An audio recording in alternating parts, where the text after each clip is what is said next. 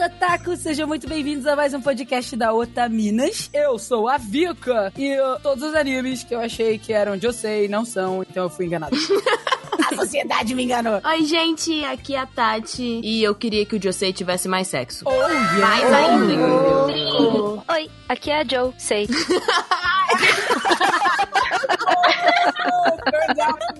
Oi, gente, aqui é a Sayumi e aproveitando a Jo, eu já sei que nada sei.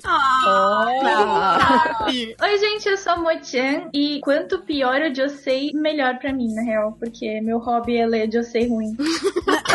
Desculpa. Eu não sabia, mas eu também tenho esse hobby. Bom, gente, o nosso cast de hoje será sobre o que é e o que tem o Josei. A gente vai definir o Josei pra vocês, do que a gente pesquisou e o que a gente sabe sobre ele. E as meninas também vão contar um pouquinho sobre os Joseis que elas já leram ou que elas conhecem. Mas antes, nós vamos para os nossos recados.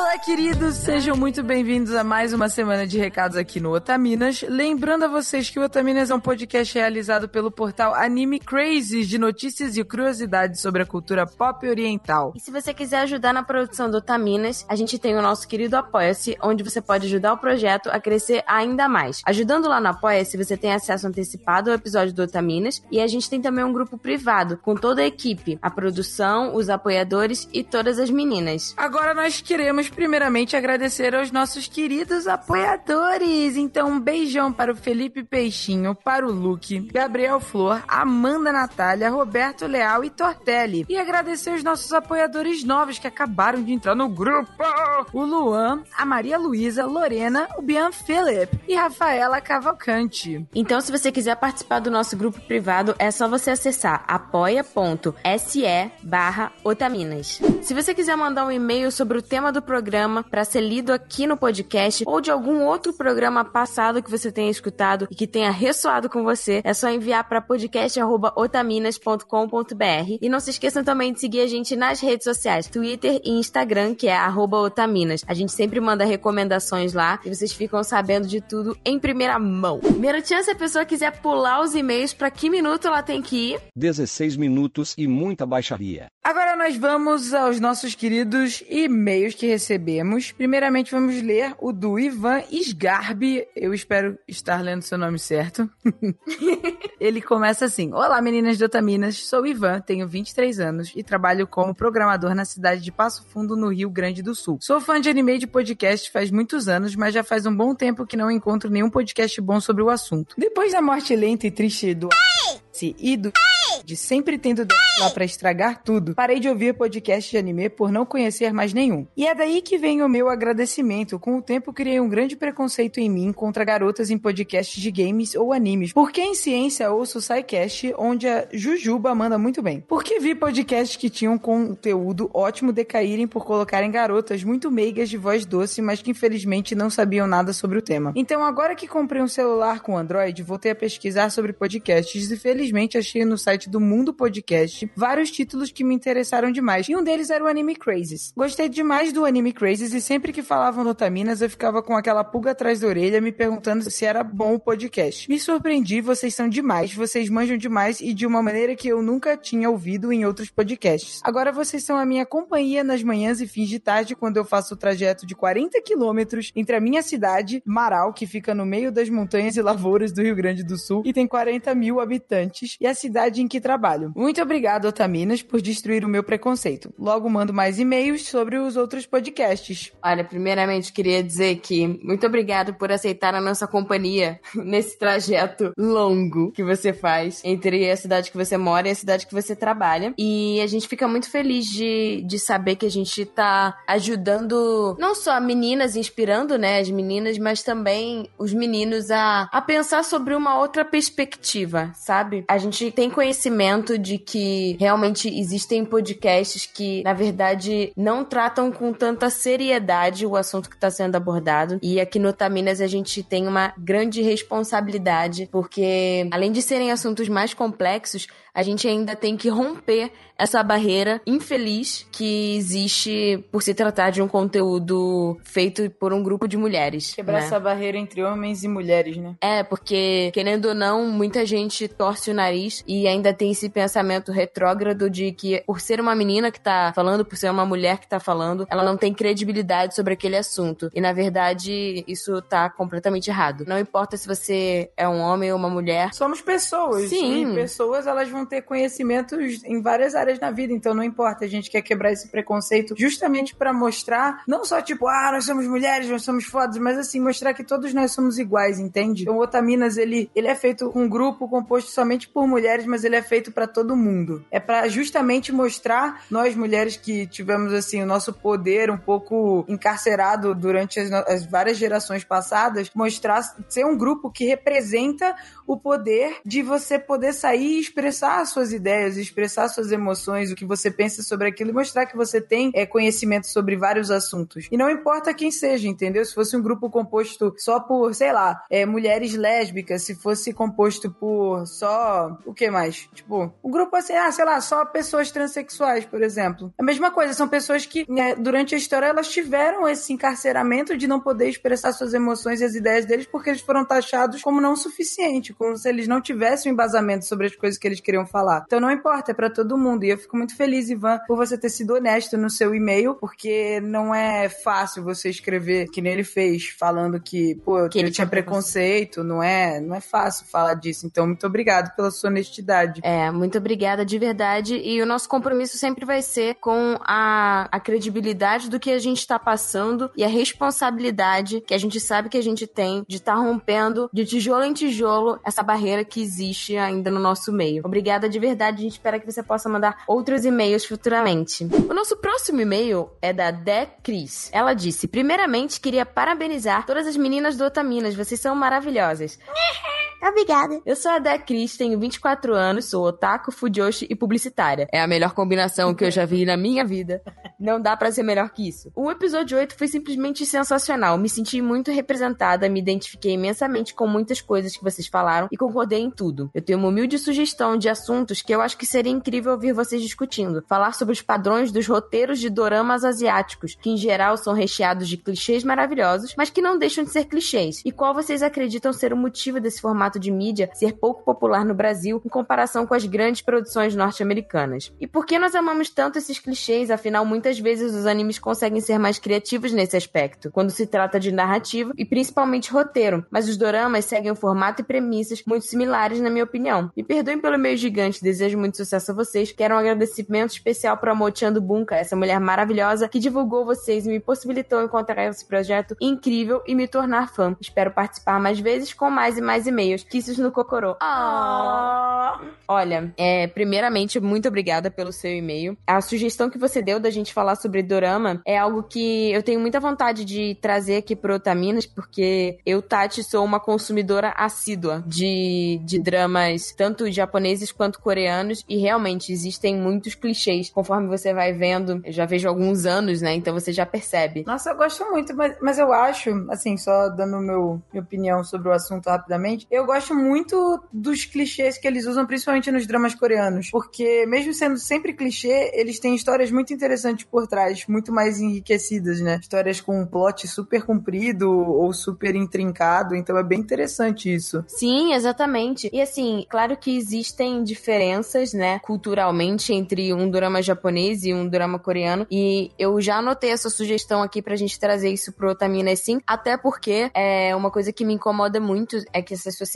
ainda são super machistas e frequentemente a gente vê. é, agora a gente tá tendo um, um rompimento, assim, a gente tem tido algumas obras que, que mostram esse lado machista da sociedade e que traz personagens que são realmente inspiradoras, mas a gente passou muito tempo é, romantizando assédio nesses dramas, né? E eu acho que isso é uma coisa que a gente pode sim falar. E o que você falou sobre por que, que aqui no Brasil não é tão bem aceito, já passaram alguns doramas em emissoras tipo Band, SBT, que não foi muito divulgado, mas realmente o forte aqui são as novelas brasileiras e as novelas mexicanas. A gente tem essa essa cultura. É, uma, é uma proximidade cultural que faz com que a penetração desse tipo de mídia seja mais aceita, mas em comparação com o que a gente vê das séries americanas, eu acho que ainda existe sim um preconceito por ser asiático. A gente vê frequentemente grandes diretores, grandes emissoras comprando direitos de dramas coreanos e japoneses que fizeram sucesso para fazer um remake americano. Uhum. O último que teve é esse The Good Doctor, que, que ficou bem famoso, que é sobre um médico que ele é, ele tem, se não me engano, autismo e essa história foi Basea... foi baseada em um drama coreano. Então assim, aí um monte de gente veio e fala: "Nossa, que incrível, não sei o quê". E eu tô me remoendo por dentro que tipo assim, cara, isso já existe há muito tempão, vocês estavam cagando porque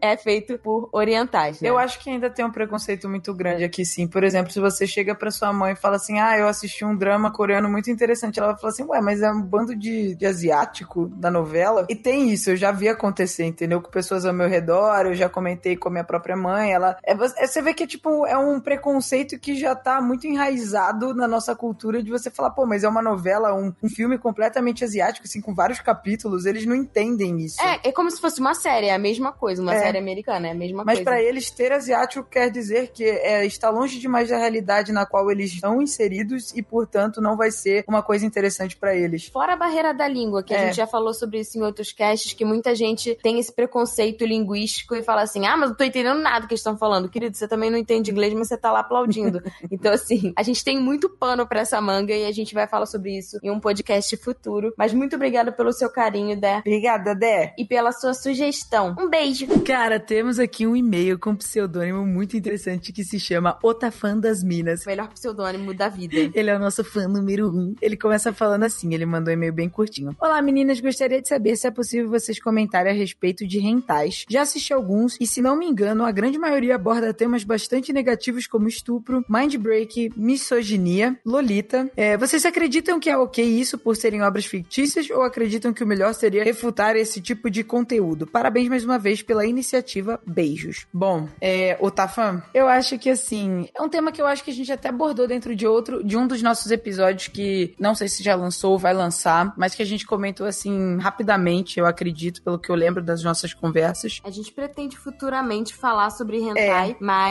é um assunto que precisa de muita pesquisa e muito embasamento pra, pra gente falar. Pra gente poder falar sobre, mas eu lembro que a gente comentou, a gente vai falar mais, que nem a Tati falou, a gente vai fazer episódios mais específicos sobre esse tipo de assunto, com muito mais, assim, profundidade, mas ah, respondendo aqui pra você por cima, é claro que, assim, o nosso ver, pelo menos assim, o pessoal nosso, é óbvio que a gente se sente ofendido internamente quando você assiste determinados, determinados desenhos que tem essa temática, porque eles podem ser um trigger, um gatilho pra traumas internos que uma pessoa pode ter, entendeu? Só que lá na Ásia, eles consideram isso tudo como se fosse um fetiche. Então, pra eles, entre aspas, é comum ter esse tipo de temática em desenhos adultos, tá? Enquanto que pra nós, por exemplo, você não vê um conteúdo desse sendo, pelo menos não divulgado nacionalmente, Numa novela. numa novela ou na TV que passe normalmente. Claro, temos estúdios aqui de animação, principalmente americanos, que eles fazem várias animações 3D pornográficas, entendeu? Tem estúdios 2D de animação pornográfica também, mas é tudo indie e é tudo escondido e é para um público muito específico, então você tem que, para você ter acesso a esse material, você tem que acessar determinados sites, entendeu? Então não é uma coisa explícita. Lá no Japão, por exemplo, é muito mais fácil você encontrar conteúdos hentai em muitos outros lugares. E eles realmente abordam esse tipo de conteúdo dessa forma, colocando sempre estupro, mind break, porque tem ainda muito essa questão do machismo lá. E pra eles é comum isso, infelizmente. Então, assim, a desculpa, né, que eles usam muito, que eu já vi Lavada. lavada que a gente vê muito é que eles falam que por, são pessoas e ou criaturas ou personagens completamente fictícios, portanto, eles não não tem nada a ver com a vida real, então é tudo bem. Mas pra gente não tá tudo bem, porque assim, agora a gente tá passando por um período, tá dando muita polêmica sobre Goblin Slayer. É, o primeiro episódio foi super chocante, forte, em que muitas vezes a gente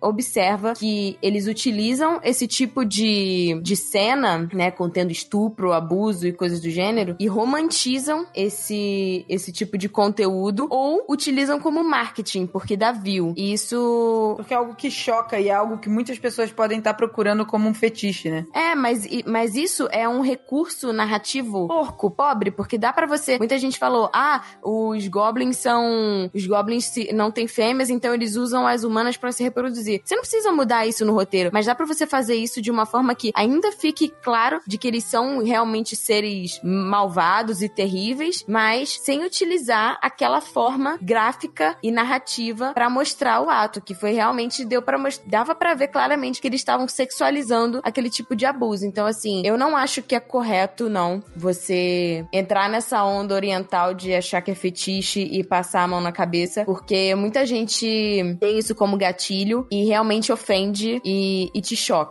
Então. É. é. que esse tipo, de, esse determinado plot pra uma história, quando você tem um, um, determinado. um determinado assunto que envolve esse tipo de coisa, ele tem que ser muito bem é, posicionado dentro da história. Você não pode jogar de qualquer jeito, porque senão é só uma fetija, fetichização e é só um gatilho para ativar para as outras pessoas para levantar o rage delas, entendeu? Então ele tem que ser feito de uma maneira inteligente, de uma maneira que contribua para a história. Pô, é chocante, é terrível, mas ele tá contribuindo para narrativa ou ele só tá lá para mostrar peitinho, entendeu? É gratuito. Isso porque Goblin Slayer nem é nem é hentai. Ele, eu, eu dei um exemplo porque é uma coisa que tá acontecendo na atualidade. E o que a gente vê muito são rentais que realmente romantizam esse tipo de comportamento. E isso é realmente muito ofensivo e a gente não compactua com, ah. com esse tipo de conteúdo. Mas existem rentais que, que são bem feitos, são raros os casos, e a gente vai falar um pouco mais sobre isso, de como mulheres também consomem esse conteúdo, num cast só sobre hentai. Mas obrigada por ter, por ter feito essa pergunta e mandado o seu e-mail. Muito obrigada, Otafã. Beijos para vocês e bora ouvir o nosso podcast.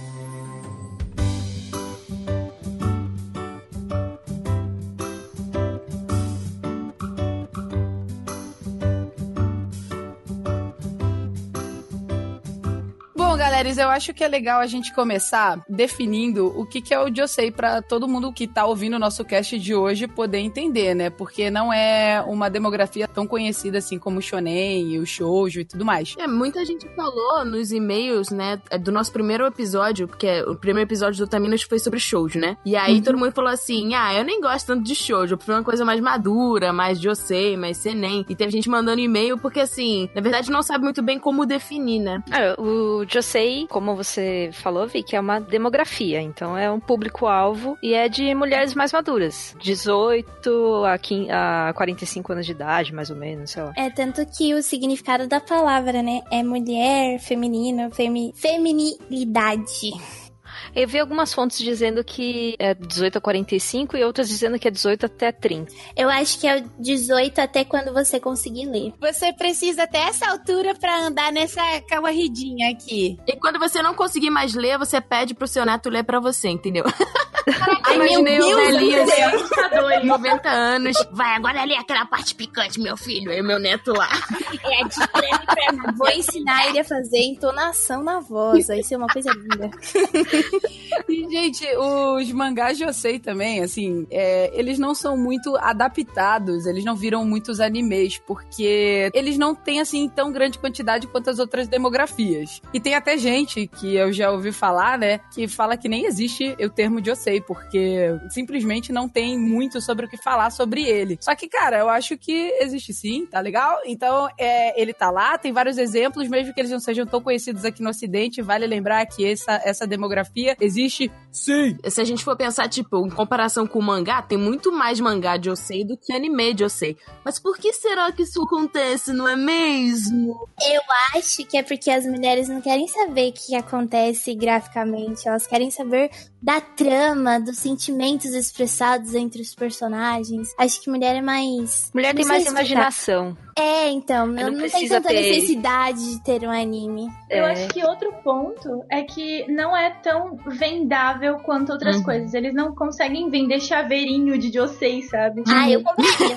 É, então, mas os personagens, eles são mais genéricos. A história costuma ser o foco principal. Então, os personagens, eles não têm características tão marcantes. Eles são, tipo, pessoas normais, digamos. É. É, justamente pra esse público se identificar. É. Então, não, não é, tipo, um negócio que vale a pena eles investirem, porque não vai vender tanto quanto vende, sei lá, Boku no Hero Academia. Isso é impossível. Mas eu fico me Uhum. perguntando, e se fizessem um Josei com personagens marcantes visando merchandising, será que não venderia? Essa descrição da Tati cabe bem com Nana, que é feita com personagens marcantes, é vendável e tem todas as características de um Josei, mas foi publicado numa revista shoujo, né? Cara, eles Uhum. podiam fazer isso, tipo, eles já têm a prova, entendeu? A prova de que funciona. É só replicar. Uma coisa legal que tem hoje em dia e que a gente pode considerar Josei também são webtoons, webcomics, É, né? Exatamente. Tem tido uma... tem me viciado bastante, não é mesmo, mocinha? São publicações independentes de artistas independentes em aplicativos para celular, então é publicado para a pessoa ler no próprio aparelho e geralmente a temática é mais madura, é o que as pessoas realmente querem ver porque são elas mesmas que estão produzindo. Uhum. Então, vários deles encaixam muito no Josei por causa da temática mais adulta. Então, é super vendável sim. Gente, eu gasto muito dinheiro com pornografia em mangazinho do Não, o que eu ia falar é que, assim, apesar de, tipo, ser um mercado que está em ascensão, ao mesmo tempo, esse mercado não tem a obrigação mercadológica de ser vendável, sabe? Então, assim, elas já vão fazer de qualquer jeito. Elas já estavam fazendo de graça, mas existe uma forma de você ganhar uns trocados com isso. Então, eles começaram a, tipo, colocar, ah, até o capítulo X é de graça, depois disso você paga, né? Mas, assim, eu acho que dá mais liberdade pro autor fazer justamente porque não tem essa pressão necessariamente de um editor te dizendo o que você deve fazer, porque isso vende ou não, e se você não fizer, vai ser um fiasco e você não vai poder publicar. E depois ainda é, eles fazem muito financiamento coletivo pra lançar o, o físico, Uhum. né? E é uma forma muito bacana de você ver a, o- a quantidade do público que tá acessando aquela webcomic em si, eu acho né? que o futuro é esse, entendeu? Mas Vocês vão, vão é migrar. É, o, o webcomic em geral, ele é muito forte, né, tanto no ocidente quanto no oriente. Eu consumo muito, muito, muito webcomic. E agora, por causa da Mo, eu vou começar a consumir também Ainda webcomic Ainda mais! Japonês. E é legal porque aqui no Ocidente, todo o pessoal que quer escrever esses assuntos mais sérios, que nem a falou, eles têm uma forma, uma plataforma de poder expor o trabalho deles, né? Que aqui a gente não tem revistas que publicam esse tipo de trabalho que nem lá no Japão, né? Então isso é muito legal. É, e junta au- autores de vários lugares do mundo. Tem autores da Espanha, da Coreia, da China. Isso é muito legal porque a gente vê questões culturais diferentes também. E, e vale ressaltar também que Josei em si, ele era referido antigamente, né? Muito antigamente, não é, Tati? Lá como Ladies Comics. É, exatamente. Né? Por ter um tema mais velho voltado para as mulheres. Antes da gente falar sobre isso, só pra quem não lembra, né, existem quatro principais demografias pra pra mangás, né? Então são os shonens para meninos, os seinens para homens, shoujo para meninas, que é o que a gente falou, caso você não tenha escutado no podcast, o nosso primeiro podcast sobre shoujo. Vai lembrar que essas classificações são dadas pra onde o editor encaminha, Exatamente. né? A obra ser publicada. Igual tem é, Banana Fish, né? Que ele tá classificado como shoujo. Só que, tipo, você olha e fala, cara, isso não é um Exatamente. shoujo. era pra ser Mas é porque- né? É. É, é porque na revista que ele foi publicado foi shoujo. Igual a Mo falou de Uhum. Nana, né? Que ela é muito mais um, um josei, só que ele foi publicado numa revista shoujo. Então é isso que classifica a obra. É, não, é o que fato você dela ter acha, né? Tipo, não é o que a gente É. acha. É, É o que o editor É o- falou, ela vai foi- ser isso. E, tipo, às vezes assim, o editor lê e fala, eu acho que é isso. Às vezes o editor fala assim, tal revista shoujo tá com espaço. É, e aí é, é muito pela popularidade, né? Tipo assim, cara, a sua história é bacana, mas assim, se a gente classificar ela como Josei, ela vai ter menos visibilidade do que se a gente colocar numa revista shoujo, entendeu? Tem muito esse jogo também de marketing atrás. Até porque então... existe diferença, tipo assim, a gente acha que, tipo, todos os shoujos ficam dentro do mesmo barco, mas as próprias revistas, existem shoujos que são, tipo, mais maduros do que outros. Eu acho que Uhum. nessas revistas acaba calhando de alguns joseis serem publicados justamente pela, por essa questão É. da popularidade. Fora que, assim, esses, esses editores devem ter vários contatinhos. É, e também não é nem sempre o que, o que a própria pessoa que escreveu a história quer, Aham. né? Às vezes ele vira e fala assim, ó, filho, é isso ou nada. Ou você vai publicar na internet, entendeu? E aí você se vira por lá. Tem muito disso também. E aí eu acho legal também a gente, tipo, falar para as pessoas algumas das revistas famosas que elas existem, que publicam de vocês. Alguém quer citar elas? Bom, que a gente levantou aqui algumas, que são mais famosas, a Monthly Comic Zero Sum, a Flower, Judy, Petit Comic, You, Kiss, Kokohana, Cheese e mais um monte de outras. Aí a gente vai colocar o link aqui de uma, uma lista toda de recomendações e tal. Engraçado, né? Todas têm, a maioria tem nome em inglês. É, mas eu acho que no Josei tem um motivo específico, porque muitas das obras Josei são inspiradas em questões ocidentais, em romances ocidentais. Uhum. É, tanto romances clássicos, tipo Shakespeare mesmo, quanto romances de novela, de telenovela, que a gente tem Latinos. muito forte. Será que tem o José da Maria do Bairro? Eu quero. Cara, tem um bem perto disso. Cara, qual que era o nome daquela novela que passava, tipo, não sei se era Rubi, passava toda hora e tinha uma música, assim, a mulher dançando tango na tela. Eu falava, cara, que novela é essa? Mas todo mundo adorava. De nadie, de todos, que mata, que duele, que entrega y te arrebata.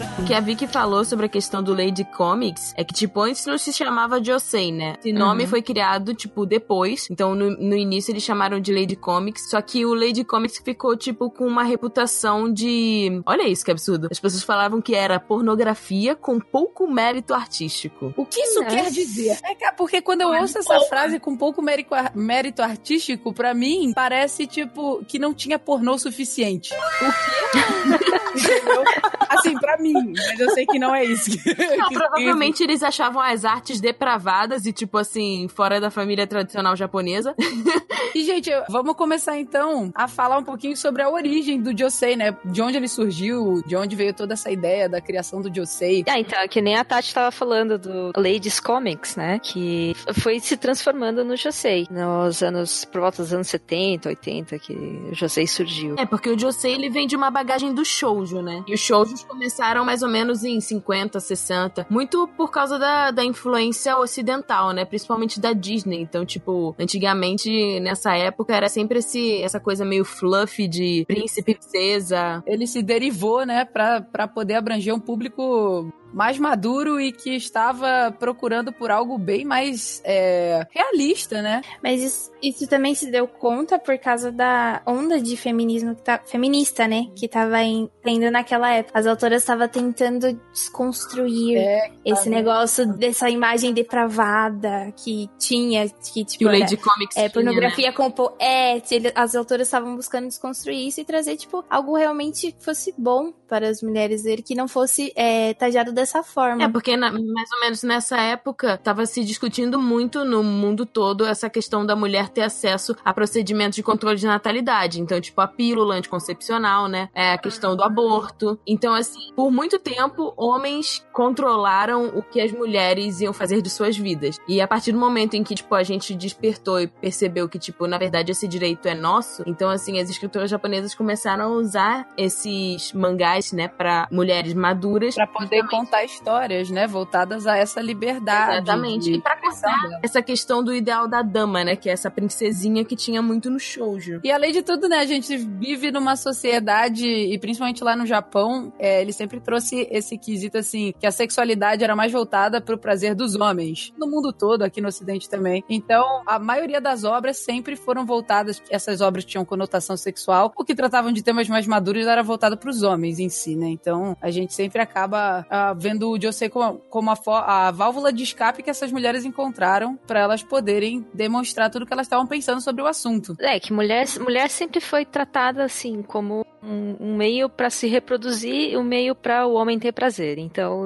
meio Ou que. ela é santa ou ela é puta, né? Tipo, ela não Aham. pode ter um meio. E tanto a santa quanto a puta tem que dar, né? Então, qual a diferença, gente? É, a mulher acaba sendo desumanizada. Então, Exatamente. o José é o meio da, da mulher se recuperar nisso daí e mostrar que ela também tem vontades, né? Uhum. E com o tempo eles foram ficando cada vez mais explícitos, né? Os próprios Joseis, eles ficaram até violentos. E eu acho que uma coisa legal da gente enfatizar também, pra galera que não conhece, é que o, o a própria a- o sexo, ele não é o principal do Josei, ele é só uma coisa que é só um dos artifícios que acontece e que puxa todo o resto de uma história mais intrincada das, pra, pra poder contar esse enredo, né? É, exatamente. Senão, qual seria a diferença entre, tipo, um hentai e um josei? É, não é só hentai. Tem gente que eu já ouvi falar, tem gente que fala assim, ah, mas josei não é sexo pra mulher mais velha? Falei, não.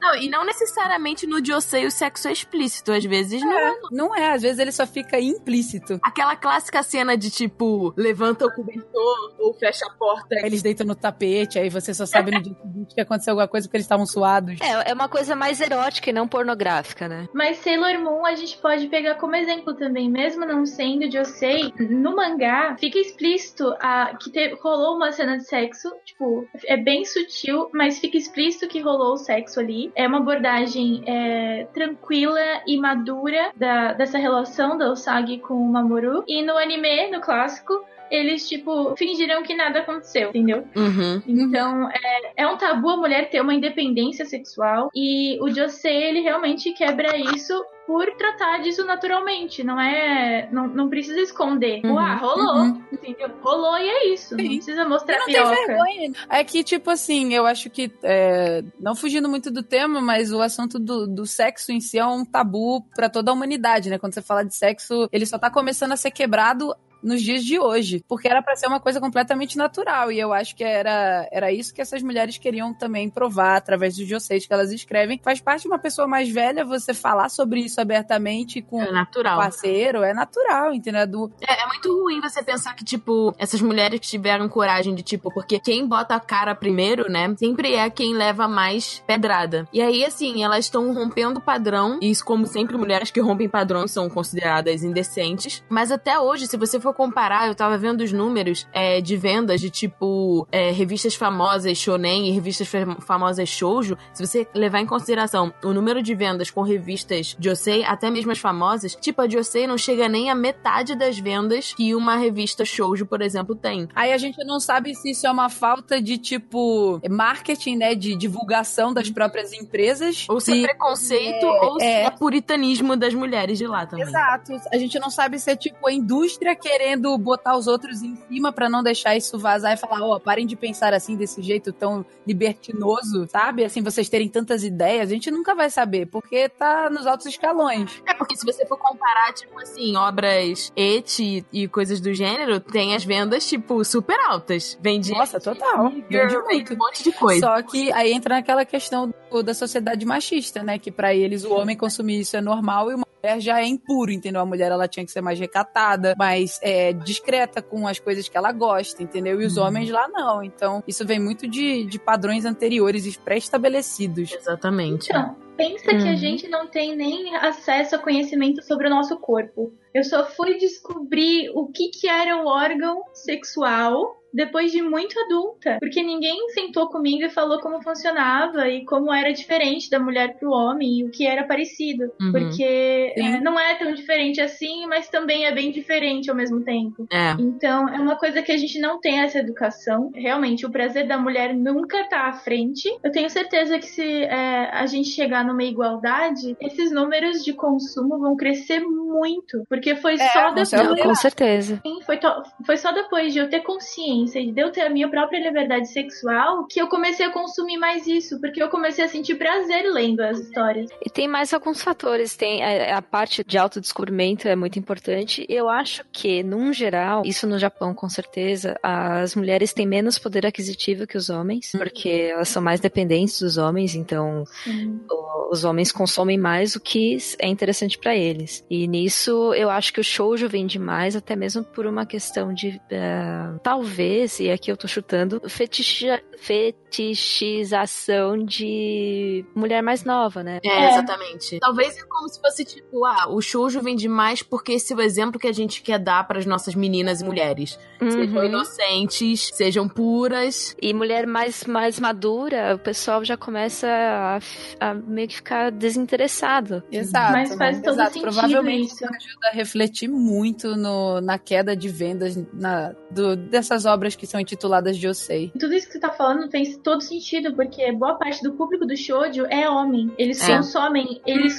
são o público que mais consome os produtos do shoujo, não é nem criança. Os caras compram tudo que tem com a waifu deles, então, claro que não são todos homens, né? Mas tem um público específico Sim. que é bem forte. Eu acho que vale a pena, sim, ressaltar para os nossos ouvintes que, gente, não é errado vocês gostarem de hentai, não é errado o público masculino comprar essas coisas, não tem nada de errado em lugar nenhum. Não mesmo. Só Não. que a gente tá tentando defender um ponto aqui de que o Josei ele é importante pra poder mostrar esses relacionamentos mais, ma- mais maduros da, de mulheres mais velhas ou personagens masculinos mais velhos e que são histórias que eles tratam assim bastante de infidelidade, histórias assim bem do mundo real mesmo, que nem as meninas estão falando anteriormente de novela mexicana. Então elas têm um alto nível que, de realismo nessas histórias. Então eles têm assim, assuntos mais sérios, assuntos mais pesados, tem assuntos de fantasia também, tem de todos os outros tipos de gênero. A gente também tem que lembrar que, assim, não é necessariamente porque é Josei que a protagonista vai ser mulher. Inclusive, tem muitas obras Joseis que são protagonistas homens e às vezes nem aparece mulher na história. Como é o nosso querido caso do, do Lovelace. Esse, esse mangá eu li até a metade dele. Que só tem homens na história. Assim, tem mulheres, mas assim, aparecem aqui e ali. E a maior parte dos personagens eles são masculinos. É, porque aí aqui E é a um gente Josei. entra na questão do boys love. Uhum. Vocês sabiam que, tipo, no Japão, eles não usam muito a palavra yaoi, é mais BL mesmo, que é boys love? É, tipo, loveless se encaixa nessa questão do, do boys love. E, tipo, muita gente acaba confundindo o josei com o yaoi, né? Porque, tipo assim, existe meio que uma diferença, assim, quando você vai ler obras yaoi que são hentai, né? O foco é o sexo. Exato. E Não aí tem muito mistério. diferencia, Exatamente. É bem curioso isso, né? Porque é, do mesmo jeito que a gente tá acostumada aqui no Ocidente a fazerem obras lésbicas com o público para o público masculino, eles fazem isso no Japão. Tem muito a ver com a visão da heterossexualidade que eles têm lá no Japão. Uhum. Porque quanto mais você se sente atraído pelo sexo oposto, mais você quer ver sobre aquilo, né? E eu nem vejo, e, e realmente é bem claro que é feito para o público feminino, porque é, a, maior, a maior parte das histórias não representa um casal homoafetivo de verdade. É, É. é fetichizado mesmo. É muito romantizado, assim, é uma coisa que às vezes, às vezes, em alguns casos, nem é real. Você acha, amor, você que, tipo, você e a Jo, que tem mais experiência com essa questão das webcomics, que nesse quesito, a webcomic em comparação com o Josei Boys Love, ela retrata mais um relacionamento voltado pro público homossexual ou você acha que é a mesma coisa? Ah, é muito variado. É- é- É. O webcomic é tão amplo, porque assim, são muitos, muitos, muitos autores e cada um faz aquilo que interessa pra ele, né? Então tem de absolutamente tudo. É, porque Sim. assim, eu já li alguns até por recomendação da, da Amor e eu percebi uma certa diferença, assim, tipo, parecia Josei por causa da profundidade da história, né? Não, eles não estavam ali só transando, mas eu senti que os personagens eram mais humanos e menos estereotipados, como eu, eu comparando, né, com obras que são boys, que são boys love, que eu acho que esse é o problema Porque também. Talvez seja pelo fato delas serem ocidentais, né? Essas webcomics, na Não, maioria não, que não você... são, não são ocidentais. A maioria das que eu leio são coreanas. Coreanas e chinesas. Eu leio muitas e eu vejo, tipo, como os personagens, mesmo que tenha o fanservice, tem sim sempre, tem muita cena de sexo explícito. É, com censura, não, não chegam a desenhar os membros é, completos, mas é, tem bastante erotização, tem bastante fetichização. Mas tem uma história muito profunda, os personagens são bem elaborados. é, então eu acho que nesse caso serve para os dois públicos. Inclusive, eu acho que é, quanto mais elaborado, mais agrada o público feminino, porque a gente gosta de ler histórias e de. De sentir que aquilo é de certa forma real, né? Aquele personagem é, palpável. Eu até comentei em um cast uma vez do Anime Crazes que, na verdade, os grandes animadores, assim, da Disney, Pixar, eles sempre comentam que os melhores personagens são aqueles que são falhos. Então, quanto mais você trabalha num personagem e tenta deixar ele com características mais reais, mais interessante a sua história vai ser. Então, é um grande segredo, assim, de animações. E eu acho que o que separa muito um yaoi normal de um Josei Boys Love é justamente pelo fato dessa densidade dos personagens e a história tá em primeiro lugar ao invés da relação sexual deles, né? É, diferentemente de um yaoi comum. Olha, É. eu- nessa pesquisa, né, sobre Josei e tal, eu descobri uma obra chamada 07 Ghost e eu fiquei muito interessada. Porque, tipo assim, muita gente fala que essa é uma das obras Josei Boys Love, tipo, mais bem feitas, é, fora que os personagens são lindos, mas isso deixamos de lado. Pelo que eu entendi, a obra se passa no espaço, né? Tem uma nave e tal, e eles são, tipo, comandantes, então, tipo, vai ter essa questão toda. ah, ah, eu acho que provavelmente vai ter um confronto ou algo do gênero. E os personagens são homossexuais, mas isso não é, tipo, necessariamente o foco da história. Então. Caso você que esteja ouvindo já tenha visto 07 Ghost, manda um e-mail pra gente, fala o que você achou, que a gente ficou interessada. E, gente, eu tenho uma pergunta. Será que aqueles audiodramas, que a gente até tava comentando mais cedo, antes do podcast, aqueles audiodramas que a gente encontra no YouTube ou em CDs japoneses com os dubladores de personagens famosos falando conosco como se fôssemos protagonistas da história dele, né? Será que aquilo pode ser ASMR? considerado... É, será que esse ASMR pode ser considerado um tipo de... Josei? Ah, não sei, mas eu gosto pra caramba. Eu acho que não chega a ser a SMR, porque a SMR é, envolve. Não, não sei, acho que é, né? Acho que Olha, é a eu já SMR. pesquisou sobre isso no YouTube, pelo menos, e funciona se você colocar, sei lá, a SMR e o nome do personagem. Geralmente o CD drama ele vem no mangá mensal como um brinde, como uma história extra. É, é difícil de achar, inclusive online, isso quando você é fã de alguma obra e sabe que saiu o CD, é difícil de achar. É porque não tem tão. A pirataria não é tão fácil assim no Japão, né? Tipo, as Não. pessoas É. costumam é, ser mais rígidas, então é difícil vazar. É por isso Mas- que o Luffy é tão importante pra pirataria. Não, tô brincando. Olha. Divulgando pelos sete mares. É, aí dentro do navio dele tem vários CDs. assim. CD drama. Agora tudo faz sentido. Você tá afim de um Joseizinho? Ele abre o colete dele assim. O One Piece, na verdade, é um baú cheio de, de CDs. Exatamente. É normal eles, eles terem uma relação muito forte com as vozes, né? Tem aplicativos que deixam, tipo, a imagem do personagem e a voz do dublador conversando como se estivesse contigo, sei lá, na cama. Vocês acham que, tipo, é porque tem alguns desses que eu já escutei que eles. Eles, é assim, eles introduziam você como uma protagonista de uma história bem mais madura, assim, sabe? Então eu não sei se isso chega a ser considerado Josei, pelo menos espiritualmente, sabe? E, gente, eu acho que a gente prefere muito o Josei nesse quesito, né? Porque eu acho que conforme a gente vai se amadurecendo e crescendo, a gente sente uma certa necessidade de ler histórias que falem sobre as, as mesmas situações pelas quais a gente tá passando, né? Por exemplo, agora me veio na cabeça a Gretsuko. Ah, eu pensei nisso também. É porque, tipo assim, é difícil a gente também definir determinadas obras, porque como o Josei é uma categoria que vem de demografia de lançamento de mangá, né? Então, mas assim, na minha cabeça, seria Josei. Eu acho que a gente devia fazer assim, entendeu? Tipo, vamos desbancar todo mundo, a gente cria Central Taminas de de- demografiações, e aí eles vão mandando pra gente falar assim, isso aqui é o quê? Aí a gente define.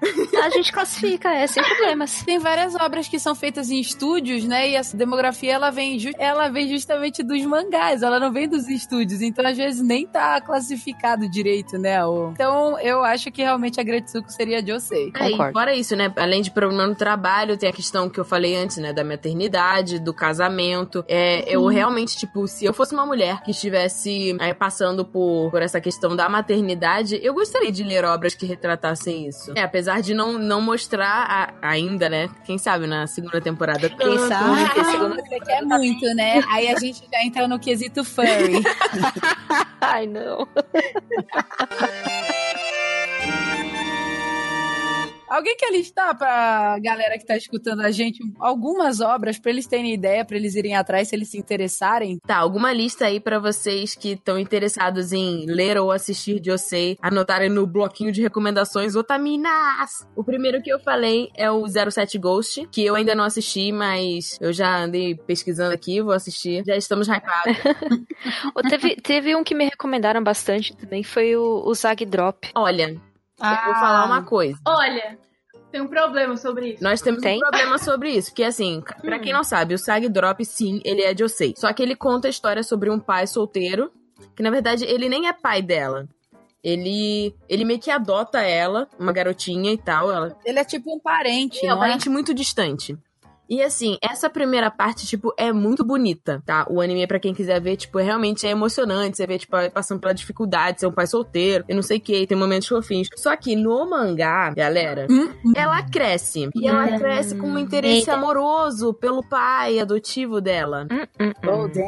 Eita. E assim, no início ele fica tipo, no, no way, no way, no way, mas depois ele já meio que cogita, e aí eu não sei o que aconteceu no final porque eu dropei. Será que eles exploram? É que eu, eu não li também, eu li só a, a sinopse. Será que eles exploram o complexo de Electra? É, pode ser, mas assim, é complicado, porque, tipo, na primeira parte você, você se apega muito aos personagens e você fica, tipo, é, melhor relação de pai e filho ever. Posso sugerir um pra vocês que estão tristes com o Sag Drop? É, o nome do anime é Amamato Inazuma. Na verdade, ele é sem nem. Mas ele tem essa mesma proposta. É um pai que acabou de ficar viúvo e ele tem uma filhinha pequena, só que ele tem uma vida muito corrida, ele não consegue fazer umas comi é, comida, tipo, decente pra filha. Ele compra tudo no mercado. Ai, eu já sei. Ai, que fofo. Ai, eu tava lendo mangá. E tem 12, é, tem 12 episódios, é muito bonitinho. E é uma relação de verdade de pai e filha. Sim, gente, assistam. É a coisa mais fofinha, você se apaixona. Você troca, entendeu? Em vez de você ver a recomendação do Sag Drop, você vai pra Amamato Inazuma. Mas seguindo a nossa lista, tem também Paradise Kiss, que é da mesma autora de Nana. E Paradise Kiss foi o primeiro mangá de Osei publicado no Brasil. E o Paradise Kiss, na verdade, ele foi publicado no Japão numa revista de moda, o que tem tudo a ver com a história. Então, se vocês querem, tipo, um Josei legal, eu recomendo. Todo mundo, quando eu terminei de assistir Nana, todo mundo falou pra mim: vai assistir! Exatamente. é muito legal. E uma sinopse rápida desse Paradise O Paradise Kiss é sobre ah, uma menina que ela é colegial e ela se interessa por, por moda, assim. Mas na verdade ela começa uma carreira de modelo, né? É isso mesmo que eu tô lembrada? Não. A Yukari é uma colegial, ela tá no último ano e ela vai prestar vestibular, só que ela não tem ideia do que ela vai fazer. Aí um dia ela tá andando na rua, indo pro cursinho, voltando do cursinho, sei lá. E aí, tipo, uma pessoa linda, maravilhosa, alta, para ela e fala: Guria, você tem que ser a minha modelo. E aí ela vira modelo desse grupo de pessoas maluco, que é de uma escola específica de moda. E é lá que ela conhece o Joji. Na verdade, ele odeia que chamem ele assim, é o George, que é, é estilista. E aí ele vira, ela vira a musa dele. E aí ela escolhe a carreira dela a partir daí. É bem fofo. Oh, que interessante. Tem toda essa, que essa vibe que a, que a autora tem de também ser meio punk, né? É, ela, ela gosta muito da moda punk. Na verdade, em 2000 e, na época que foi tava muito em alta a moda punk no Japão. Eu não sei como ela vai voltar Nana, mas é por causa dessa mudança de moda, né? Mas enfim. Ah, mas eu acho que no fundo, no fundo, culturalmente, o punk nunca morre. Ele tá sempre Nunca ali, mesmo. desde na subcultura, no mainstream. Um anime que eu lembrei, e eu sei que ele é considerado shoujo, ele não é josei, mas que, ao meu ver, seria um josei, assim, um pouco mais leve. É, seria o Skip Beat, né? Mas isso sim, porque eu considero ele um josei. Porque ela já não tá mais na escola. Assim, ela tá, pra, ela tá estudando, mas ao mesmo tempo ela tem que trabalhar muito. Então ela Sim. não frequenta a escola que nem as outras meninas. Ela acaba tendo que trabalhar muito mais pra se manter e retrata muito essa coisa assim de atores e moda e falar com pessoas mais velhas. Ela se envolve com o homem mais velho. E ainda tá Mas a saindo gente sabe que é um no shoujo. Japão. Ah, é? Nossa! Sério, ainda não parou. Ah, que bom! Então você tava em atos? Não, Oi. querida, nunca parou. Esse é o One Cabeça Piece dos shoujos. É, isso- aí eu fui ler o mangá, e aí, tipo, eu acabei, cheguei até o último capítulo e não tinha terminado ainda. E eu estou com raiva dessa porra, mas é muito bom. É muito bom mesmo. É muito bom. Skip Beat ele é shoujo, mas vejam com olhos de Josei.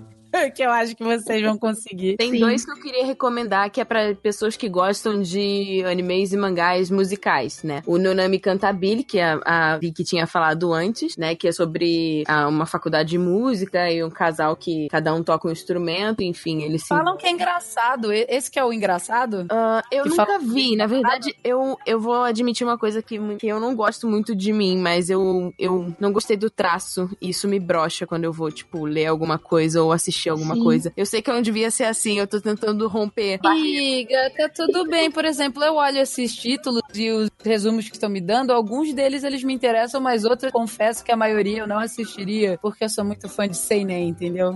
E assim, eu adoro coisas musicais, é por isso que, tipo, eu vou me forçar a assistir, mesmo que eu não curta muito o traço. É, o que eu ouvi desse é que ele é engraçado.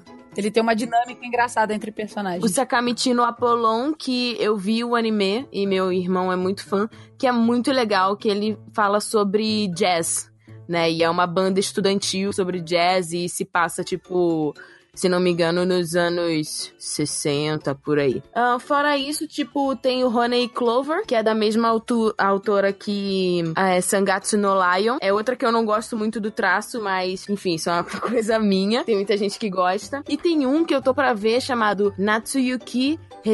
Rendezvous. Rendezvous.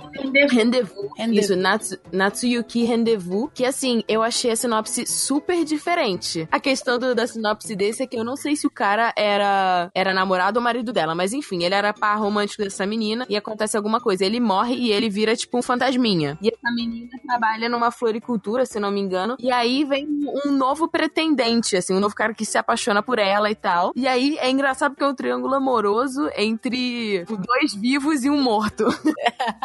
E vale ressaltar também pra vocês que Nana, ele é considerado um Josei, mas ele não é um Josei. Ele é considerado popularmente como Josei, mas ele na verdade é um shoujo só porque ele foi publicado na revista Shoujo Cookie pra ele poder ter mais visibilidade como mangá, né? E eu queria contar de dois também, que é mais por curiosidade, porque a autora Fujita Kazuko, ela escreveu Gold e Silver, que são duas obras diferentes. As duas foram adaptadas é, baseadas em obras de autoras ocidentais, que é a Anne Major e a Penny Jordan, que são livros realmente com foco no público, é, no público feminino. E ela fez o mangá inspirado. Eu vi a capa desse Gold e, tipo, o traço é lindo, fiquei muito interessada. E é muito Oh! diferente. É assim, eu nunca tinha visto é, uma, uma autora se basear numa obra, assim, tão na cara Ocidental? dura, né? Uma coisa é influência, mas, tipo, se eu é, focar numa obra ocidental e, e, e adaptar. Sim, sim, é diferente mesmo. E tem, é, além desse, tem, eu tenho indicações que, tipo, eu acho que se vocês procurarem pela Ayazawa, todos os mangás dela, é, todos eles têm essa pegada mais madura, então vale a pena ler todos, até o que veio, o que seria anterior a Paradise Kiss, que é Gokinjo Monogatari, e também tem um, tem um que eu queria comentar, que é Mars, tem mais essa pegada de Josei, meio novela mexicana, mas Mas Planeta Mars. é, do planeta e do deus, Marte também. Ah, interessante. É, é, é da Fuyumi Soryo e é um romance, surge por acaso numa escola de arte entre uma garota muito tímida e um bad boy que é motoqueiro também. Ei, Mas é bem Isso legal. é pra mim. É bem legal porque eles pintam, eles pintam quadros juntos na escola. Nossa, é esse, esse negócio de garota né? tímida e um bad boy que anda de moto me parece Grease. Nossa! Nos é, tempos da verdade. Brilhantina. É verdade, Cara, tem Bad Boy no meio, a Vicky vai ler. Ai, gente, eu não aguento. Eu também gosto de Bad é Boy. ele é loiro, tá ligado? Ah, e eu acho que vale também ressaltar, a Sayumi já comentou sobre, né, mas o Banana Fish, que era pra ser um Josei, foi parar no título de Sozo, mas ele é muito bom e recomendamos, a gente tá assistindo. Recomendamos, Assistam, assistam. é vocês vão sofrer pelo Ash e o E é uma história bem madura. A questão do Banana Fish é, tipo, sai de um livro, eu esqueci o nome, e aí ele, nesse livro, falava que toda vez que uma pessoa, tipo, visse um, esse tipo que é um peixe, é, Banana Fish. Esse banana fish, a pessoa ia sentir vontade de morrer. Como é uma droga que acaba aflorando a sua, o seu lado violento, muitas das pessoas acabam se matando ou matando outras pessoas e depois se matando. Foi uma das melhores obras, assim, que eu vi até hoje, representando um país ocidental, né? Então, assim, é- a história se passa em É. Nova York, e pra mim, de todos os animes que eu já vi, que falam sobre uma cidade aqui do ocidente, nossa, foi o melhor, assim, representando tanto visualmente como os personagens em si, eles são bem aprofundados, eles são bem interessantes, então vale bastante a pena. Uma coisa que eu ia falar sobre a questão do Banana Fish ser classificado como shoujo porque ele foi publicado, ele, ele é um, um mangá dos anos 80, né? Então, assim, isso é uma coisa que eu tava conversando com a Vitória outro dia. Será que ele foi publicado, tipo, como shoujo? Que, assim, as coisas antigamente... elas não eram como são hoje, assim, essa questão da censura e coisas do gênero. Até mesmo se a gente for analisar a nossa infância dos anos 90 em comparação com a infância que é, as pessoas estão tendo hoje em dia, a gente viu os programas, tipo, na TV, que não necessariamente eram feitos para crianças, né? Coisas que passavam na com TV aberta. Então eu fico me perguntando é, se essa questão do mangá shoujo nos anos 80, será que ele era mais, sabe, aberto a esse tipo de coisa e por isso coube? Ou foi um contatinho ou um espaço que teve? Ah, acho que nunca vamos saber. Aí tá aí um dos mistérios da humanidade. E te contar que nos anos 80 era pior, viu? Pois é. é, não tinha tipo filtro nenhum, né? Era Ah, só o que vinha na cabeça para correto era bem. A década Eu amava. perdida.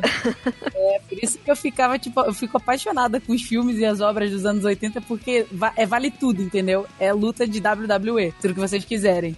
É, e tem uma curiosidade que eu acho legal é, falar também sobre os mangás de Yosei, que eu já peguei uns na mão, já vi também, que nos kanjis, né, que são as letras mais rebuscadas que vêm da China, que os japoneses também integraram na, na língua deles, eles não têm a leitura que a gente chama de furigana, que é como se fosse o hiragana, que é, é uma escrita tipicamente japonesa, que traduz o significado daquele kanji. Ou como se Então, lê, assim, né? como se lê eles. Então, por exemplo, um público mais jovem que não tem o conhecimento, um vocabulário mais elaborado, ele não consegue ler es- essas obras de Osei. Ou É que sem não tem nem. a cola, né? Não tem, não tem cola.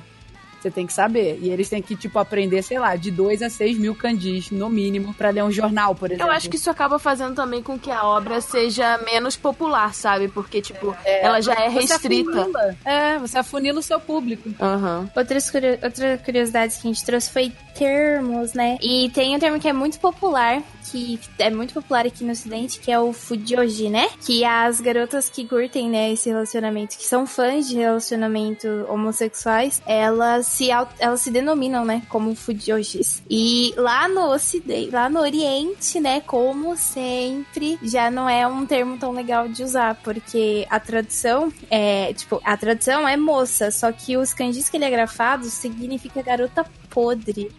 Nossa cara. É, então ele, ele meio que difama as mulheres que são fãs de Boys Love. E aí, É pejorativo, né? e aí a gente descobriu que para os homens que gostam de Yaoi, eles usam a palavra fudanshi. Para os garotos que gostam de Yuri, eles usam a palavra fuyuri. E para as mulheres que gostam de Yuri, eles usam a palavra yuriko. Olha que interessante, eu não sabia que existia Eu também não sabia. Eu sabia do Fujoshi, mas dos outros eu não fazia ideia que eu só conhecia o Fujoshi. É. É, e aqui, tipo, no ocidente, muita gente já, já se autoclama Fujoshi sem ter essa conotação negativa, né? É que aqui a sociedade não sabe o que você tá vendo, né? Você fala Fujoshi dentro do seu grupinho faz sentido e tá ok. É, Mas a exatamente. sociedade não tá nem aí, então você pode se chamar do que você quiser, tá tudo bem. Gente, pra gente concluir o nosso lindo podcast, vocês gostariam de fazer algumas considerações finais sobre Josei? Eu acho que o Josei precisa de mais espaço. As pessoas Oh, precisam gente. enxergar que realmente é um mercado em potencial. E, assim, claro que a gente não vai poder, tipo, o desejo da Tatiana não vai alcançar a indústria japonesa, sabemos. Mas o que importa é ter fé. Joga no Patreon. Tem sim. Mulheres, não tenham medo de ah, gostarem de coisas que são mais apimentadas e maduras. Não tenham vergonha de serem livres sexualmente. O fato é, se vocês verem isso como uma coisa suja, então a gente meio que é sujo, porque a gente veio disso. Então, sejam livres pra gostar disso, porque é lindo e maravilhoso. Olha só o que a Sayumi falou. Que lindo. É isso aí, Sayumi. Eu acho que o que importa é ter uma boa história, com bons personagens, que não crie ahn, utopias na cabeça das pessoas, porque o show já é muito legalzinho, mas o problema é que ahn, o público masculino que consome esse tipo de coisa acaba achando que toda mulher tem que ser pura, virgem. Não é assim Não é que funciona, não, meu amigo. Entendeu? E não é assim que funciona. E o Josei, ele mostra pra gente exatamente isso. Que todo mundo tem falha, que não somos perfeitos, a gente não é pura, entendeu? E Não é tem nada uma de coisa muito mais aprofundada, que sai totalmente daquela esfera, assim, tipo, brilhante e melzinho com açúcar do, do shoujo, né? Que é muito mais surreal, que é uma coisa fantasiosa, infantil. É infantil, Então, eu né? acho que é importante. É, A gente tem que Exato. bater Eu acho- palma pra eu essas acho- mulheres que botaram a cara a tapa. sim. Enfim.